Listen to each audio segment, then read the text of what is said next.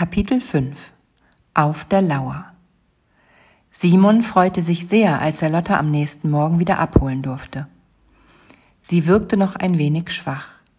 Den ganzen Tag über ließ Simon die Hündin nicht aus den Augen. Am Nachmittag kam Emily kurz vorbei und sie machten einen kleinen Spaziergang.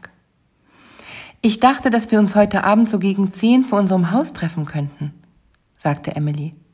Schaffst du es, dich aus dem Haus zu schleichen, ohne dass deine Eltern es mitkriegen? Simon hatte kein gutes Gefühl dabei. Er hatte noch nie etwas vor seinen Eltern verheimlicht. Aber er wollte Emily nicht alleine gehen lassen. Klar, kein Problem, antwortete er deshalb.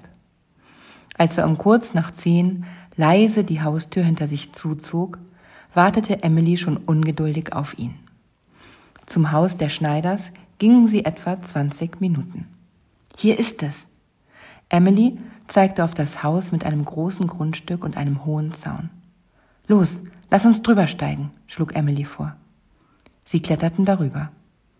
Emily ging zu einer Pflanze in der Nähe der Garage. Timo hat mir mal gesagt, dass der Schlüssel für die Garagentür hier versteckt ist. Ah, da ist er ja. Sie versteckten sich in der Garage.